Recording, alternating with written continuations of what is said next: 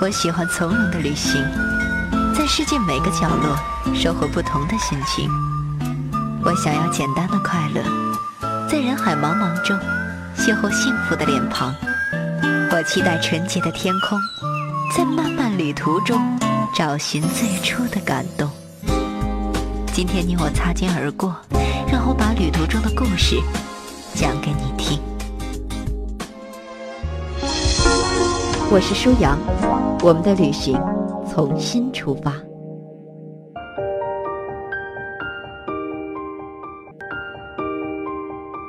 边走边看，我是舒阳。大千世界种种奇妙的人文和自然景观，是世界留给我们的珍贵礼物。在有生之年，应该尽可能的看看这些正在消失的美丽。而我们为您介绍的作者谢田，正是以学者的眼光和探险家的精神，深入五大洲五十余国，探索约四百处世界遗产，并且正在继续着这场独特而丰富的有趣旅行。今天舒阳为您讲述的，正是谢田走访过的世界遗产中文明古国之首——埃及。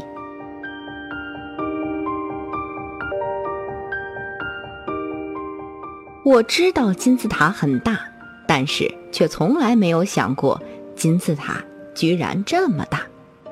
在从开罗去吉萨的路上，我在出租车里昏昏沉沉的睡着，司机忽然把我叫醒：“哦，看金字塔！”我往窗外抬头一看，一下被这景象给镇住了。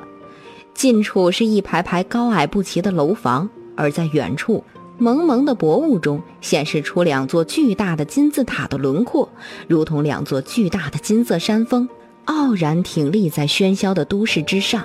眼前这些七八层高的楼房，一下子都变成了给婴儿玩的迷你玩具。我知道金字塔不小，但真的是没有想到会有这么大。大的给人一种压迫感，不，不是给人，而是给整个城市一种巨大的压迫感。这个四千五百多年前的奇迹，一下子就用其过于巨大的身躯把我的睡意完全挤出了身体，让我完全震惊于其难以描述的雄壮。吉萨不是只有一座金字塔，而是由九座金字塔组成的金字塔群。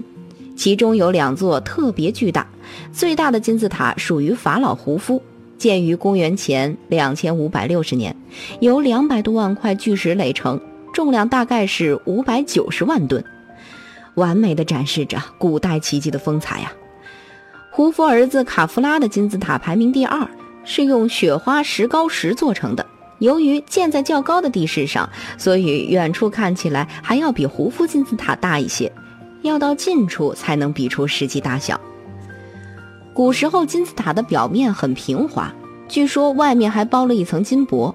每天太阳升起，整个尼罗河谷都会闪耀着金字塔的光芒，如同太阳神下凡了一样。所以金字塔的铭文就是“天空把自己的光芒伸向你，以便你可以去到天上”。那种壮丽的景色，我们是看不到了。阿拉伯人为了修建开罗，从金字塔上拆了大量石料去修城堡，所以现在的金字塔表面就是一块一块阶梯状的巨石。只有卡夫拉金字塔的顶部没有拆干净，所以可以看到一个平滑的尖顶，白白的，如同高山上的积雪。四千五百年前的人类还没有发明水泥，石头都是一块一块垒起来的。金字塔的石头切割得如此整齐，以至于中间连张纸都插不进去。我专门考察过，发现其他国家的石造建筑没有水泥都做不到这一点。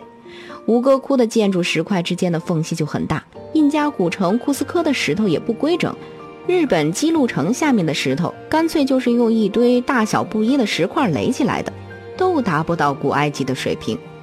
在以前，爬金字塔是每个游客必玩的项目。由于没有保护措施，金字塔又实在是太高，每年都会有几个失足摔死的。后来就再也不允许爬了，爬个四五阶没人管，高了警察就会过来。我爬了几节，发现确实很难爬，每块石头都一米多高，下来也困难，爬高了真的挺危险。旁边一位游客往上爬了差不多有十个台阶。几个黑衣服的警察就过来了，他们举起枪指着正在爬塔的游客，仿佛在说：“你不下来，我们就要开枪了。”那游客回头一看，呵，黑洞洞的枪口齐刷刷地指着自己，于是惊叫一声，一个趔趄，差点掉下来。还是让我们来看看胡夫金字塔吧，它可是古代七大奇迹之首啊！近看会显得特别高大，像一座高山一样，任何人在这里都会马上感觉出自己的渺小，甚至连远处的狮身人面像看起来也跟猫身人面像差不多。胡夫金字塔在刚建成的时候高达一百四十六米，后来被阿拉伯人给拆矮了七米，在修成后的三千八百年当中，一直是世界上最高的建筑物，直到一三一一年才被英国的林肯大教堂超过。世界最高建筑这个封号似乎很吃香。前些年，很多国家都争着修建世界最高的建筑，越修越高，越修越高，直到迪拜修了八百一十米高的哈利法塔，让大家觉得再高就该倒了吧，这才没人去争了。总之，胡夫金字塔是世界最高的坟，这个称号从来没被夺走过。胡夫金字塔一天开放两次，每次只卖一百五十张票。我买票之前还有些犹豫。因为来之前看过一项调查，说进过胡夫金字塔的人，十年内死于癌症的概率高达百分之四十。但是在售票处一看，各种旅游团里都充满了白发苍苍的老头老太太，估计是轮不上我了。于是心里颇为安慰，放心的买票进塔。进金字塔的经历一定会让人印象深刻，不是因为它神秘，而是因为在里面太难受了。又热又闷，比桑拿浴还猛，让人一进去就想出来。这可是埃及冬天最冷的时候啊！我实在不建议大家夏天去，除非您想亲自体验一下木乃伊是如何炼成的。胡夫金字塔的入口和山洞很像，里面是一个很窄的隧道，高也就一米多点儿，宽和高差不多，人人都得像虾米一样弓着身子才能往前走。隧道又长又陡，潮湿闷热的要死。出了隧道之后就豁然开朗。再往前面是一个斜向上的巨大走廊，又宽又长。走廊顶部逐渐收窄，最高处离地面差不多有七八米，看起来很像一线天的感觉。这是个精妙的设计，把上面几百万吨巨石的重量分散开来，保证墓室不会被压塌。而走廊的尽头就是胡夫的墓室，空间不大，里面有个缺了一个角的石棺，再往里就空空如也，四壁光滑，没有任何装饰了。没想到金字塔如此雄伟，而里面的墓室竟然这么小，竟然连一点装饰都没有。看来这帝王生前功业再大，修的陵寝再豪华，死后也不过是一口棺材。而且颇具讽刺意味的是，连这口棺材也住不长久。金字塔太显眼了，仿佛对盗墓贼说：“请来盗墓吧。”所以没用多久就被洗劫一空。后来埃及新王朝的法老吸取教训，都秘葬于帝王谷，没人知道坟墓的位置。但是道高一尺，魔高一丈，盗墓贼好像总是更厉害一筹。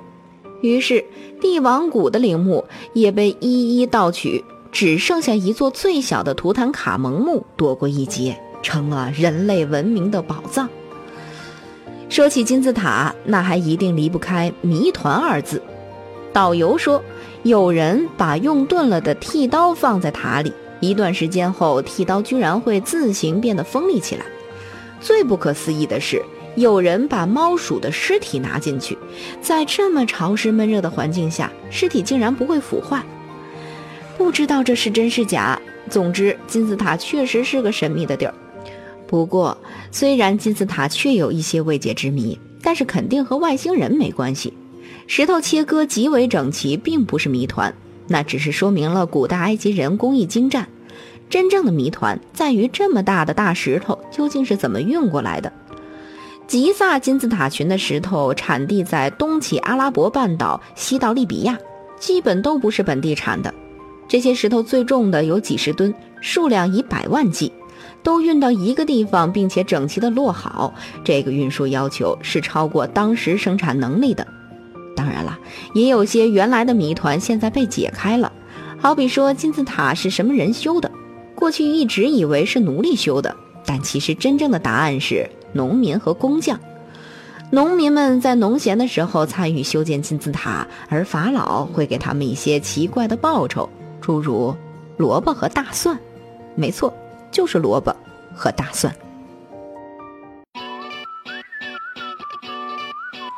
舒阳的互动方式，欢迎您关注微信平台“边走边看”的舒阳，舒是舒服的舒，阳是飞扬的阳。微博平台欢迎关注舒阳 CRI。